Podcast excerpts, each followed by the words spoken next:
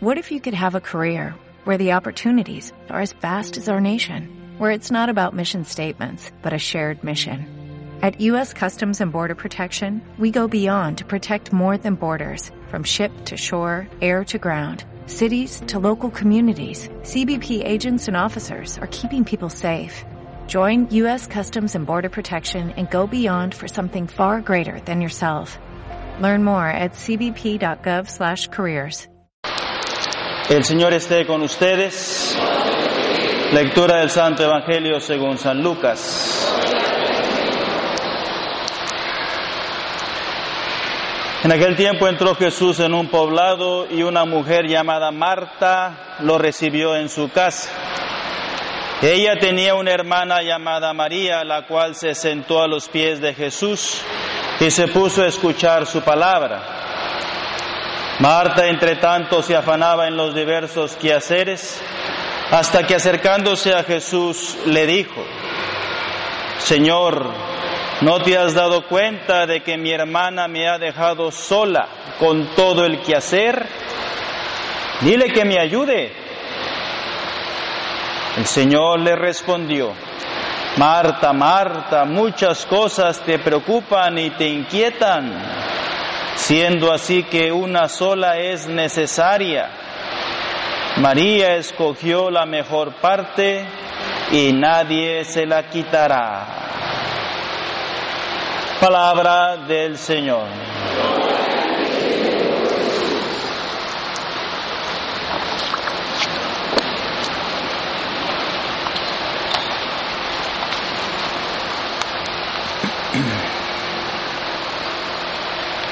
Pues bien, claramente la palabra de Dios nos presenta el hospedaje que hay que brindarle a Jesús. Hay que darle un buen hospedaje. Hay que hacer una fiesta grande. Cuando Jesús se hace presente en mi vida, en mi alma, en mi corazón. Y es lo que nos dice el Señor en su primera lectura, cómo se aparece Abraham, el patriarca. Alzando los ojos vio tres hombres. Ahí nos da una evocación de la Santísima Trinidad, del Padre, el Hijo y el Espíritu Santo. Y como al verlos, se inclina hasta el suelo y les dice, Señor mío, si quieres hacerme un favor, te ruego que no pases de largo delante de tu servidor. Pues ven, les da un hospedaje a estos enviados de Dios, a estos ángeles, que iban a visitar Sodoma y Gomorra, porque era tan grande el pecado de esas ciudades impías que fueron, mira, a echarle un ojito, a ver si de verdad eran en las ciudades impías, malvadas, y por eso visitaron a Abraham. Entonces Él les da hospedaje, hospedaje, se lavan los pies, descansan a la sombra del árbol, va a buscar pan, comida, todo. Y ellos le dicen, bien, ve, haz lo que dices. ¿Y qué dice Abraham? Va a ver a la mujer, Sara, que era estéril. No es Mary, estéril, ¿eh? Estéril. No podía tener hijos. No podía parir. ¿Y qué le dice? Pronto, pronto, vámonos, rápido. Toma tres medidas de harina, amásalas, prepara tortas. Fue al corral, agarró un, ternero tierno, bien cebado, gordo, bastante manteca y bastante carne, ¿eh? y lo preparó. Tomó leche y se lo sirvió. ¿eh? El hospedaje que le da el patriarca a estos enviados de Dios. Mientras comían, él se quedó de pie con ellos debajo del árbol. El árbol significa la cruz de Cristo, la madera. Y uno de ellos le dice al patriarca, volveré a verte sin falta en el año entrante y para entonces Sara tendrá un hijo, Isaac. Bien dice el pueblo judío, Abraham nuestro padre en la fe, Abraham, Isaac, Jacob, los tres patriarcas. Y de esa dinastía nos viene Jesús el Salvador, que vino a este mundo y visitó muchos siglos después de esa visita a Marta y María. Y aquí encajamos entonces el Evangelio. Mientras iban caminando, entró en un pueblo, Marta lo recibió en su casa. Ella tenía una hermana de nombre María, sentada a los pies del Señor, escuchando su palabra. En otro pasaje también, en el Evangelio de San Juan, había una cena, Marta servía, Lázaro era uno de los comensales, María tomando una libra de perfume de nardo puro, de mucho precio, ungió con él los pies de Jesús y los secaba con sus cabellos. Y toda la casa se impregnó del olor del perfume. Entonces vemos ahí la hermosura de esta mujer, que se va a los pies de Jesús a llorar sus pecados, a llorar su maldad pidiendo perdón. Y esa fragancia del perfume se impregnó en todo lugar. María la pecadora se había convertido en contemplativa a los pies del Señor, escogiendo la mejor parte. San Juan pone en relieve el poder transformador de Jesucristo sobre las almas, que Jesús ha venido a llamar, a perdonar y salvar a los pecadores. María siempre a los pies de Jesús, así, a los pies, a los pies del sagrario, siempre a los pies del Santísimo Sacramento siempre orando, pidiendo, clamando misericordia, pidiendo perdón por nuestros pecados. Y es ahí también donde entramos en esta segunda petición del Padre nuestro que nos dice, venga a nosotros tu reino. Venga a nosotros tu reino, como María ahí a los pies del Maestro, clama y pide que venga su reino a su vida, a su alma, a su corazón.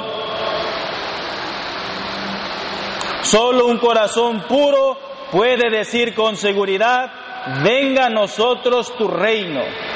Es necesario haber estado en la escuela de Pablo para decir que el pecado no reine nunca más en nuestro cuerpo mortal, sino que Dios debe reinar en tu corazón. Nos dice la palabra Isaías 7:7, Sión reinará tu Dios. Y esto ocurre cuando está presto a obedecer a Dios y observar todos sus mandamientos. Así es que cuando pedimos que venga el reino de Dios, pedimos que no reine en nosotros el pecado, sino Dios. Amén.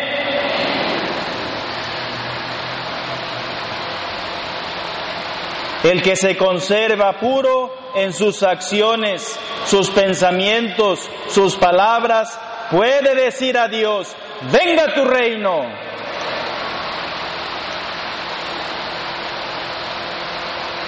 Con esta petición el Señor nos quiere llevar precisamente a este modo de orar y de establecer prioridades en nuestro obrar. Tener un corazón dócil para que sea Dios quien reine y no nosotros. El reino de Dios llega a través de un corazón que escucha al Maestro, que escucha a Jesús, como María, contemplativa y es lo que tenemos que hacer todos, especialmente la mujer, La mujer, también el papá con tanto trabajo y con tanto que hacer tienen poco tiempo para escuchar, para orar, para estar en silencio, para llenar el corazón de la palabra de Dios, de lo que dice Jesús. Si amas la tierra, perecerás en la tierra, serás terreno. Si amas el cielo, serás celestial, llegarás a la gloria. Y María, escuchando a Jesús, escuchando su palabra. El reino de Dios es justicia y paz, gozo en el Espíritu Santo. Estos tiempos en los que estamos son los tiempos de la efusión del Espíritu Santo. Pues tenemos que ser como María, a los pies del Señor, a los pies del sagrario, ser contemplativos, llenar nuestra alma, llenar nuestro corazón del amor de Cristo. Eso es la oración, eso es la contemplación, eso es lo que hacen los santos, llenarse del amor de la palabra de Dios. Y por otro lado, Marta estaba muy ocupada en los quehaceres de la casa y le dice a Jesús, Señor, ¿no te importa que mi hermana me deje sola con todo el trabajo? Dile que me ayude. ¿Eh? Ahí está la actividad, la acción, el estar sirviendo es bueno, el servir es bueno, el ayudar a los demás es bueno, el dar la comida a los pobres es bueno. Pero debe de nacer de un corazón puro, de un corazón limpio, de un corazón que está en comunión con Dios. Esa debe ser la raíz de la acción. La comunión con Dios, la reconciliación con Dios, el servir desinteresadamente, no servir para que me vean, no servir para que me miren y piensen bien de mí, yo sirvo escondidas porque sé que Dios me ve y Dios me va a premiar. Amén. Porque Marta está muy ocupada en tanto que hacer y va y se queja ante Jesús. La actividad. Y a veces en nuestra vida estamos así muy activos, muy activos, muy activos hasta que llega un momento en que el corazón no aguanta más y estalla en depresión, y estalla en crisis, y estalla en ansiedad, y estalla en insomnios, porque no llenamos nuestras vidas del amor de Dios, del amor de Cristo.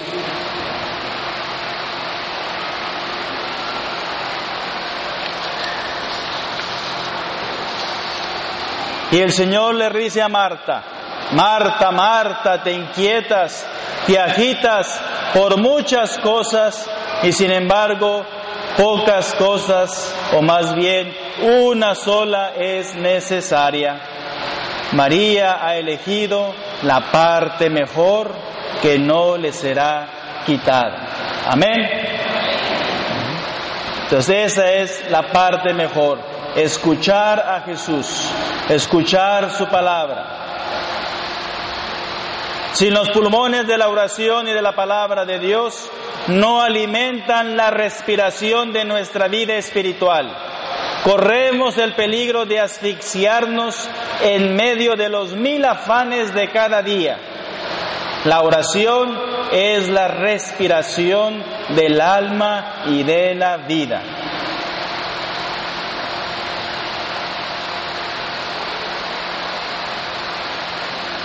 Tratemos, por tanto, de, tener también nosotros lo que no se nos puede quitar, prestando a la palabra del Señor una atención diligente, no distraída.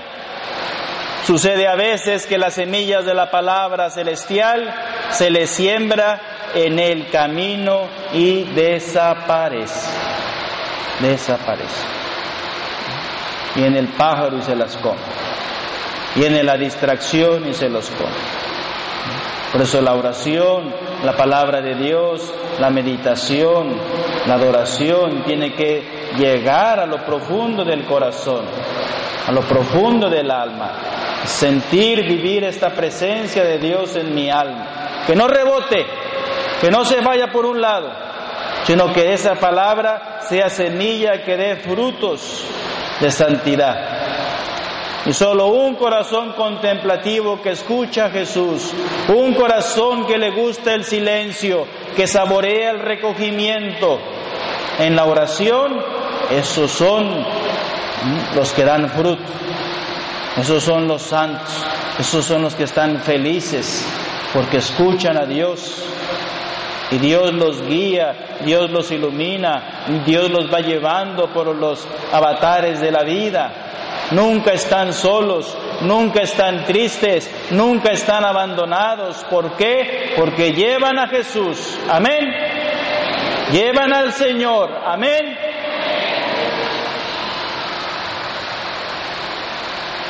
Hay una hermosa invocación de la tradición cristiana que se reza antes de cualquier actividad y dice así, inspira nuestras acciones, Señor acompáñalas con tu ayuda, para que todo nuestro hablar y actuar tenga en ti su inicio y su fin.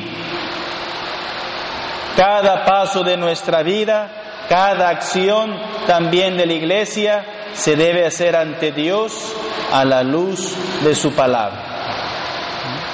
Así que pidamos al Señor en este día también dar hospedaje a Jesús en mi alma, en mi corazón. Prepararle bien digna morada para que el Rey de Reyes venga a vivir conmigo. Y cuando Él me hable a mi corazón, a mi alma, yo le escuche. Yo le escuche. Escuche la voz de Jesús, que dice que me ama, dice que me perdona, dice que va a mi lado, dice que nunca me va a abandonar, Dice que está siempre presente en todo momento. El Señor quiere que escuchemos la voz del Maestro y cuando más lo escuchemos, mayor felicidad, mayor alegría, mayor bendición tendremos en nuestras vidas. Amén.